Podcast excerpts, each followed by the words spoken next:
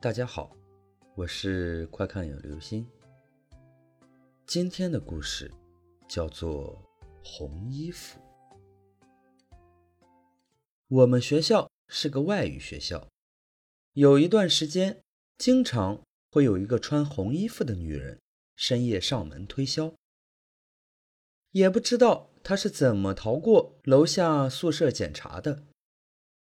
这个女人几乎每天晚上都来，一间一间的敲。如果有人开门，他就会问：“要不要红衣服？”由于女生被吵后，一般都会非常生气，好多宿舍都大叫着“不要不要”，但是，一连几个晚上都是这样。即使同学们跟宿管反映这件事情，宿管也加强了检查力度，但是那个女人还是每晚都会过来。有一天晚上，那个女人又来了，依旧在敲着门。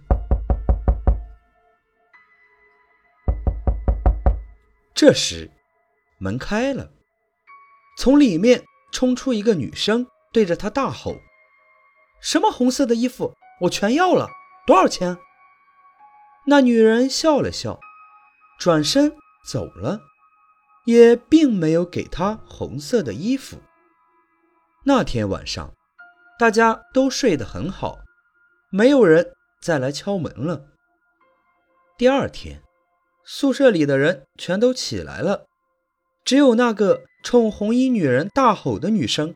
还没有起床，他的同学把他的被子掀开，他他浑身都是红色的，他上身的皮已经被剥掉了，看起来就像就像是穿了一件红衣服。好了，这就是今天的故事。红衣服。千万不要随便给陌生人开门哦。